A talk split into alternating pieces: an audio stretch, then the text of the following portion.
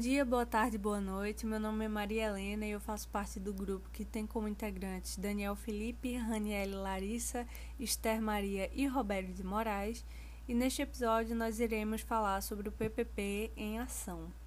Mas antes de começar a desenvolver esse tema, eu queria dar uma breve definição do que é o PPP para aqueles que nunca tiveram contato com o conceito. Uh, então, o PPP é uma abreviação do que a gente chama Projeto Político Pedagógico de uma Escola. E o que seria esse projeto exatamente? Bom, a palavra político pode causar uma confusão e fazer com que se pense que seria um projeto de natureza partidária, mas não é isso nem de longe. O político aqui tem a ver com cidadania, com as escolhas que a gente faz. Tudo na vida é político, desde o ato de ler um livro até o costume de não jogar lixo no chão. E é nesse entendimento de político que entra o PPP, porque afinal de contas a educação é um ato político em si. Então, o PPP é um documento que apresenta as metas de uma escola e as ações que serão tomadas com o intuito de alcançar essas metas, ou seja, ele traz os objetivos que a escola quer alcançar com o ensino e com a gestão escolar e a forma como esses objetivos podem se concretizar. O projeto é desenvolvido de forma democrática, todos que são parte da comunidade escolar fazem de alguma forma parte de sua concepção. Pais, alunos, professores e gestores devem trabalhar em conjunto para entender o que a comunidade escolar precisa, quais são os melhores meios de se chegar no ponto desejado e o papel que cada um deve desempenhar. Bom, essa é uma breve definição do PPP e agora eu passo a palavra para a Esther que vai começar a desenvolver o tema central desse podcast. Olá pessoal, bom dia, boa tarde, boa noite a todos. Meu nome é Esther e falar um pouco sobre o diagnóstico do PPP, ou seja, sobre as dificuldades de colocar o PPP escrito na prática. Bom, nós sabemos que o PPP é a bússola de toda escola, que aponta para onde ela deve seguir e como ela deve seguir mas diversas escolas encontram-se com algum problema para conseguir tirar seus objetivos do papel ou do computador e colocá-los em prática em algum momento. E é para alguns desses problemas que irei apontar. De acordo com a pedagoga e especialista em educação Débora Vaz, alguns dos maiores problemas enfrentados pelas escolas são o tempo muito curto que as escolas têm para a construção do seu PPP, pois muitas das escolas apenas iniciam seus PPPs quando estão passando por crises e acabam escolhendo objetivos que não compactuam com aquela comunidade na qual elas fazem parte, fazendo com que os objetivos traçados não sejam alcançados na prática. Outro problema, de acordo com a educadora, seria a transformação daquilo que a comunidade fala sobre a escola em planos de formação ou de fortalecimento do PPP. E por último, um terceiro problema encontrado é que as escolas, na maioria das vezes, colocam pessoas de grupos distintos no mesmo ambiente para uma análise do PPP.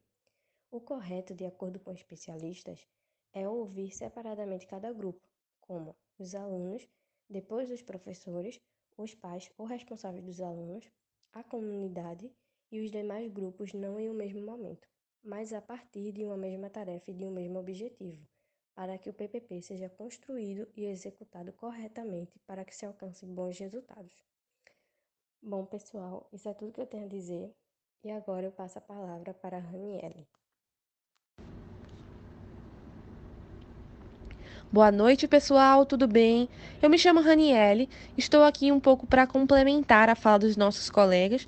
Eu vou falar um pouco sobre o pensar no projeto político pedagógico em ação, né? Basicamente, se formos considerar apenas o material físico, ele é um documento democrático que expressa a identidade da instituição de ensino. E é o que difere das demais instituições de ensino, sendo o alicerce das ações da comunidade educativa, por ser também um indicador de caminhos e um articulador das ações e das possibilidades no cotidiano escolar. Toda instituição de ensino tem objetivos para alcançar, metas a cumprir e uma missão a realizar. Todos esses elementos, somados aos meios para concretizá-los, são a estrutura do projeto político-pedagógico. O PPP tem a força de um guia, aquele que indica a direção a seguir para todos da comunidade educativa, sendo educadores, funcionários, estudantes e até as famílias. Por isso, ele precisa ser completo o suficiente para não deixar dúvidas sobre o caminho e os procedimentos a serem realizados na caminhada educativa. O objetivo maior do projeto político-pedagógico precisa ser inserido no planejamento das atividades pedagógicas e administrativas, né? Mas ainda há poucos momentos de reflexão e entendimento das diretrizes do mesmo. A própria equipe diretiva e o corpo docente, por vezes, não percebem o valor pedagógico que é mensurado nas linhas do PPP, sendo este um indicativo para o caminho educacional. Bom dia, boa tarde e boa noite. Vamos agora começar um assunto esplêndido que é o PPP. Vocês sabiam que há um documento para o PPP? Sim, o PPP é de maior. E esse documento servirá para planejar que o PPP seja utilizado nas escolas de modo correto. Para entendermos melhor a importância deste documento, estariam os tópicos para entendermos melhor e o PPP. Os tópicos são identificação da instituição, princípios como missão e valores, o panorama do público atendido, dados atualizados sobre o ensino na escola, recursos disponíveis, diretrizes, diretrizes pedagógicas e plano de ação com prazos e metas. Mas calma lá, vamos devagar para entendermos. O primeiro tópico, identificação da instituição, ele será um diagnóstico no qual veremos uma realidade concreta dos sujeitos do processo educativo, contextualizando no espaço e no tempo. O segundo tópico, ele será o panorama do público atendido, que definiremos a qualidade da aprendizagem e, por consequência, da escola, no contexto das desigualdades que nela se refletem e como podemos combater, para que todos os alunos saiam de um nível semelhante. O terceiro tópico ele é o dados atualizados sobre o ensino na escola, ou seja, faremos um acompanhamento sistemático dos resultados do processo de avaliação interna e externa, incluindo resultados que compõem o IDEB. Outro tópico bem importantezinho é o que? Recursos disponíveis. Precisamos de grana. Temos que saber o que o governo e a prefeitura liberará para a escola para implantarmos programas de acompanhamento de acesso, da permanência dos estudantes e da sua superação da retenção escolar. Outro ponto são diretrizes pedagógicas, que servirá como explicação das bases que norteiam a organização do trabalho pedagógico, tendo como foco fundamentos da gestão democrática. E o último, e último plano será plano de ação com prazos e metas. Sim, o PPP tem uma meta e ela vai deixar a meta em aberta para depois dobrá-la. Brincadeiras à parte, é necessário separar os dados em gráficos e tabelas para tornar o assunto mais simples, porque o PPP ele tem que ser simples.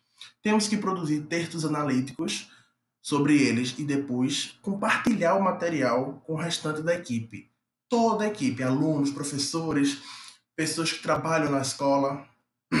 E esse, esse documento ele será a fim de permitir a localização de possíveis problemas e a definição de metas e ações, em tabelas ou gráficos, por temas que tem que deixar o mais rápido possível e devemos mostrar que esse método está sendo bem gerido.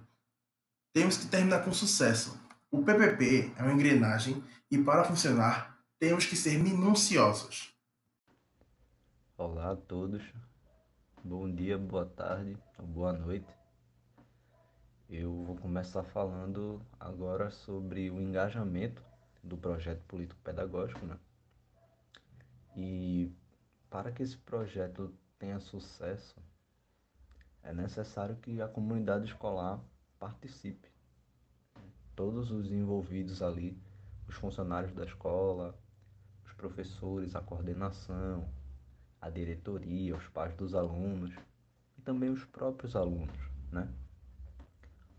O contato da escola com a família e com a comunidade na qual estão inseridos se torna fundamental, já que a convivência do aluno com seu meio familiar influencia na sua formação como cidadão. Então esse é um ponto bem importante, né? professores, por sua vez, devem compreender quem são as famílias de seus estudantes, a fim de trazer um diálogo mais próximo a elas e assim fortalecer o processo de ensino. Coordenadores são responsáveis por articular todos os agentes participantes de maneira a colocar o projeto político-pedagógico em prática. E a direção da escola se mantém responsável por toda a sua estrutura e bom funcionamento, a fim de criar um ambiente escolar agradável e funcional. Por fim, temos os alunos, que são as peças principais da escola. Eles são o motivo de toda a estrutura escolar se manter funcionando. Né? Todos os esforços são direcionados para que eles tenham a melhor experiência de ensino. Então, o retorno que eles trazem para a instituição e para suas famílias em relação ao seu desenvolvimento são o que fazem a diferença para que o projeto político-pedagógico seja aprimorado. É isso. Com essa fala eu encerro então o nosso podcast. Agradeço a todos pela atenção e até logo.